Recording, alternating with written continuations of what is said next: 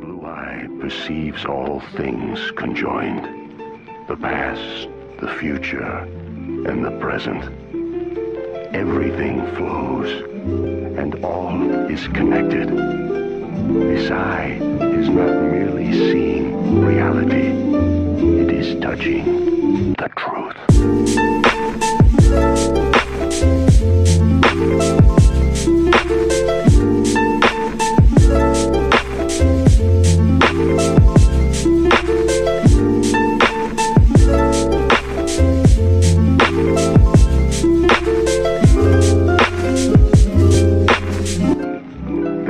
nothing to fear.